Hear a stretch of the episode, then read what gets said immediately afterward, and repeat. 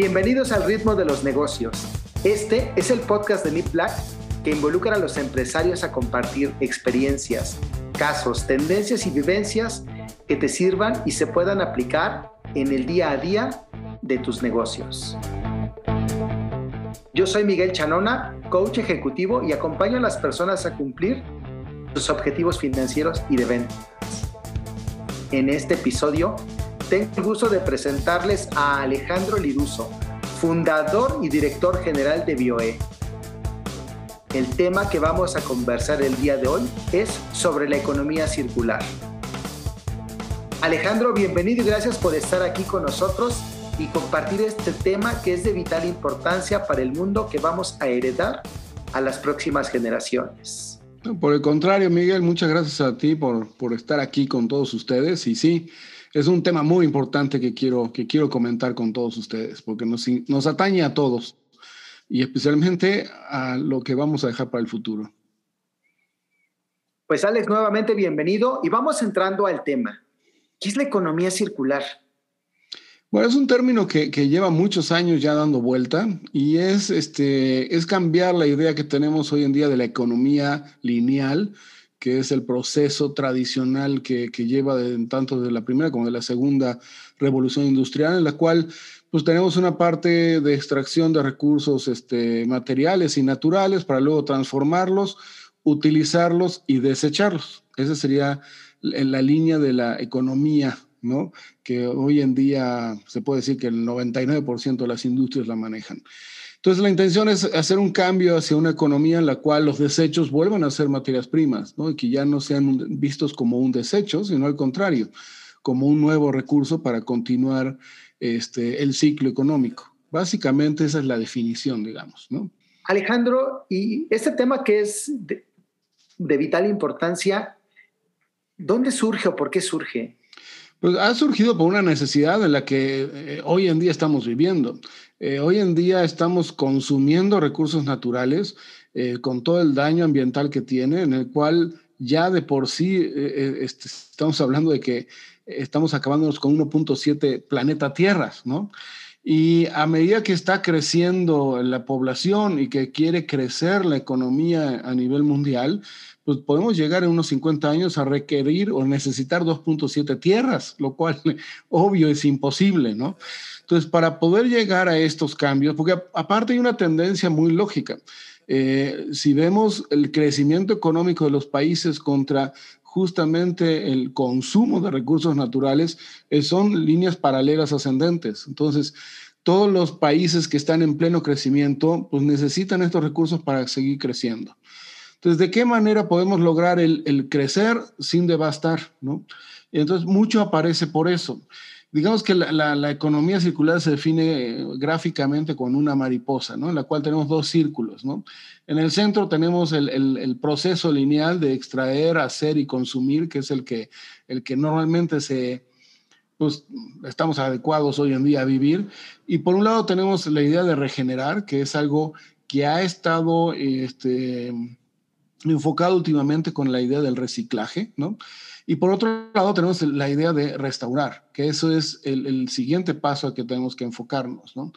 Entonces, si, si, pensamos hoy en día en el reciclaje, estamos hablando de que a nivel mundial solamente se recicla el 8% de los desechos. O sea, es, es realmente nada. O sea, esto también nos dice que tenemos una oportunidad del 92% esto como negocio, incluso para, para poder hacer una, una buen uso de nuestros, este, de nuestros recursos finitos, ¿no? Porque si estamos tirando, no estamos disparando en el pie, es un hecho.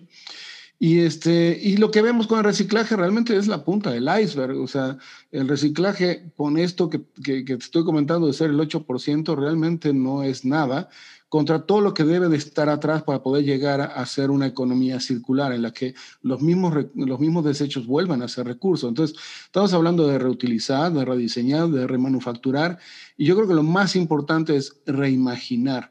O sea, en el momento en que hacemos productos, en el momento que estamos diseñando cada una de las cosas que estamos haciendo, ya debe de estar implícito esta idea de qué vamos a hacer al final para poderlo reutilizar. ¿no? Gracias, Alejandro. Digo, y, y el reuso y el, el, reproceso ¿existe algún país o región que ya sea una realidad esto de la economía circular? Mira, la punta de lanza ha sido Europa. Europa, de hecho, eh, ya ha hecho varios este, consejos, incluso para el 2050 Europa se comprometió a ser carbon free, o sea, a, carbon neutral, no free, O sea, neutralizar todo lo, que está generando en, dióxido de carbono a través justamente de varias, implementar varias de las estrategias, entre ellas la economía circular obviamente manejando este, energías renovables para que absorban este crecimiento que, que, se viene, porque es un crecimiento con una tendencia que, que así llevamos como humanidad, ¿no? Eh, y esta cuarta revolución como tal habla justamente de eso, de, hacer recircular eh, a través de otras, de otras tecnologías como el Internet of Things, como el Big Data, para poder eh, justamente tener en tiempo real cómo está funcionando todo hasta cambios de percepción con, con, este, con la impresión 3D. Por ejemplo, la pandemia ha funcionado mucho esta impresión 3D y a eso se tiende, en que ya no haya esta globalización, sino más bien eh, conocido como localización, en la cual lo que va a estar transfiriéndose de continente a continente ya no va a ser productos, sino va a ser datos, va a ser instrucciones para que una impresora 3D pueda fabricarte incluso en tu hogar un producto, por ejemplo, ¿no? Y que se pueda reparar y que se pueda reutilizar y que incluso dentro del diseño ya tenga este, qué es lo que va a hacer el momento que deja de servir, se va a convertir en qué, ¿no? Para poderlo reutilizar. Entonces, si es un cambio muy, muy grande, es un cambio, te podría decir que no nada más es económico, sino también hasta político, ¿no? Porque es una manera de socializar el capitalismo, ¿no? Este, eh, en el cual la estrategia sigue siendo una estrategia económica, en la cual hay riqueza, porque esto va a generar muchos empleos este, a través del de, eh, crecimiento en energías renovables, el crecimiento en, en, toda esta operación como tal que va a desarrollarse. Y por otro lado, va a crear bienestar, este, va a ser una economía a escala. Este, e, en Europa, como hablábamos hace rato, ya hay eh, muchos países que han crecido los talleres de reparación, que incluso hay gente que dona su tiempo para reparar cosas. Eh, muchas empresas de las grandes, las corporaciones grandes como eh, Apple, Nike y demás, ya tienen áreas y ya tienen estrategias. Este, a pesar, por ejemplo, que, que Apple es el, el, el, rey de la obsolescencia programada, pues ya tiene una estrategia completa para que sus productos sean, se vuelan reciclados y reciclajes. Este, hay, hay certificaciones como Cradle to Cradle, en la cual lo que se busca es eh, armar productos que vayan de la cuna a la cuna en lugar de la cuna a la tumba, como tradicionalmente es. Y todo esto en Europa es donde más, más, más está, está empujándose. Hay un compromiso a través de la Unión Europea eh, con este Green New Deal, este, que se llama justamente Green New Europe, ¿no? Green New Future, eh, en el cual la intención es para el 2050 alcanzar ese, ese punto. Bueno, y este es un cambio de paradigma y un cambio de la manera en que vemos y hacemos las cosas hoy. Y mi siguiente pregunta es, ¿cuál es el costo de no hacer o de no tomar acción el día de hoy? Mira, el costo está en algo muy sencillo y muy medible, que es la diferencia de temperaturas en nuestro planeta. En la COP21 este, nos comprometimos a tratar de no llegar al, al, al 3 grados de diferencial del planeta en 2050. El límite que todos los científicos hablan es de 1.5 grados de promedio de temperatura, eh, de aumento de promedio de la temperatura a nivel planeta, la cual para llegar a eso necesitamos no solamente generar más del 50% de todo el consumo energético que tenemos a nivel mundial con energías renovables, sino aparte cambiar este, este sistema, ¿no? Este sistema económico hoy en día de la obsolescencia y de, del desecho, ¿no? La COP21 llega al 15%, o sea, la intención de la COP21 es llegar al 2050 con un cambio máximo de, de 3 grados. Y esto dices, bueno, ¿qué, ¿qué, diferencia entre 1.5 y 3 es nada? Bueno, no, el límite que tenemos es de 5 grados. Con 5 grados eh, prácticamente caemos en una nueva glaciación, pocas palabras. O sea, es una destrucción masiva. Este, y ya estamos en uno punto y cachito.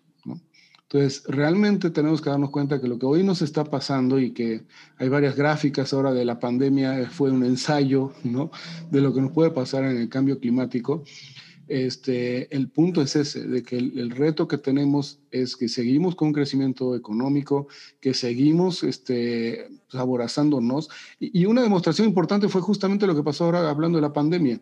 E, en el caso de la pandemia, este, fue, digamos, el evento en la historia de que se tiene conocimiento que se logró bajar la mayor cantidad de emisiones de CO2 como nunca se había logrado bajar. Se logró bajar 2.5 gigatones de CO2, cosa que nunca se había logrado, lograr una disminución tan fuerte solamente en estos casos extremos, ¿no? Como fueron las crisis económicas y demás. Entonces, nos demuestra que sí podemos hacerlo, pero tendríamos que hacerlo pues, llevando la economía a cero, lo cual es imposible hacer, ¿no? Pues sí, eh, eso que dices eh, en este momento, Alejandro, es preocupante. En México vemos el impacto hoy, los glaciares de la mujer dormida, pues finalmente ya se perdieron y no los vamos a poder recuperar. Pero bueno, una última pregunta, Alejandro. Nosotros como personas o como empresas, ¿qué es lo que podemos hacer? Bueno, primero déjame hablar de las empresas. Las empresas yo creo que tienen el poder en la mano, ¿no? Eh, desde el rediseño de productos, el recuperar lo que tenemos, el analizar que el ciclo de vida se puede extender de los productos que hacen y que fabrican, la manera en la que, en la que promocionan sus productos, la que venden sus productos, incluso algunos como servicio ya. Entonces, todos estos cambios que vienen este, a, a la nueva tecnología, al control de la tecnología, a, algo que, que, en esta pandemia se aceleró, que es el cambio hacia una conciencia natural, hacia una conciencia de, de, la salud, del querer vivir mejor, este, el acercarnos hacia la naturaleza y repensar un poco lo que estamos haciendo. Entonces, las empresas que no volteen a ver eso y no se suban en esa ola, sí les va a ir bastante mal, ¿no? ¿Por qué? Porque ahora viene lo que estamos haciendo del otro lado, ¿no? Ya como consumidores pues algo que está pasando es que nosotros votamos con, con, la compra de un producto qué es lo que queremos a futuro. Entonces, si tú tienes ese poder de compra que hoy en día ya lo, lo hemos recuperado prácticamente todos, tú decides qué producto vas a ir. Y mucha gente ya está evaluando a qué empresa se lo va a apostar en base a eh, justamente lo que está haciendo, no nada más como producto, sino lo que viene atrás este, en cuanto a, desde los puntos de vista de cómo está manejando la mano de obra, este, si una empresa justa, hasta obviamente qué está haciendo con todo el proceso de producción y luego de postproducción. Entonces, yo creo que podemos hacer mucho, porque va a depender justamente de nosotros si estos cambios se van a hacer o no se van a dar. La economía circular tiene que hacerse, si no, no vamos a poder salir adelante. Y por el otro lado, tenemos que darnos cuenta de que como especie, si no nos ponemos las pilas, vamos a ser otra especie que desaparezca de este planeta. Pues sí, actuar nos toca y actuar ya. Alejandro Liruso, pues muchas gracias por esto que nos compartes con nosotros al ritmo de los negocios. ¿Con qué reflexión nos quisieras dejar el día de hoy sobre el tema de la economía circular? Yo creo que el cambio climático es un cambio que tenemos que hacer nosotros, ¿no? Somos muy resilientes y lo hemos visto especialmente en este último tiempo, pero si no hacemos una adaptación, si no tomamos conciencia, si no actuamos ya, por más resilientes que seamos, no vamos a poder sobrevivir esto. Y no me refiero a, necesariamente a hablar de dos o tres generaciones adelante. La vamos a empezar a sufrir nosotros en los diez próximos años. Y lo estamos viendo. O sea, los cambios que hay hoy en día este, están funcionando y están, están siendo cada vez más desastrosos. Entonces, la economía circular es algo que nos puede ayudar a cambiar esta tendencia con una reorientación donde pueda haber empleo, pueda haber negocio y pueda haber al mismo tiempo un apoyo para bajar el daño que estamos haciendo. Yo diría que es hora de ponernos las pilas de una vez por todas. Sí, tomar acción, Alejandro. Y pues antes de despedirnos, como ya es costumbre en este programa del ritmo de los negocios, ¿qué canción te gustaría compartirnos que evoque el tema que hoy platicamos? Bueno, yo, tú sabes que yo soy muy fanático del rock, incluso este, hasta tengo ahí un podcast este, con mi querido Pedro. Este, y obviamente para mí un himno es justamente lo que creo que tenemos que hacer ahora, que es jugar al héroe, ¿no? Aunque sea, como dice la canción, aunque sea por una noche, pero tenemos que jugar al héroe, tenemos que ser el héroe de esta película todos para poder sobrellevar esto y darle una vuelta a algo que sabemos que lo podemos hacer porque hemos dado muchas vueltas como humanidad ¿no? a cosas muy desastrosas. Entonces, bueno, yo, yo, yo quiero despedirme con Heroes de David Bowie. Buenísimo, Alejandro Liruso, director general y fundador de BioE. Muchísimas gracias por compartir con nosotros tu experiencia. No, al contrario, gracias a ustedes y gracias por la invitación. Yo soy Miguel Ángel Chanona, coach ejecutivo, y esto es Al ritmo de los negocios. Nos vemos en el próximo episodio.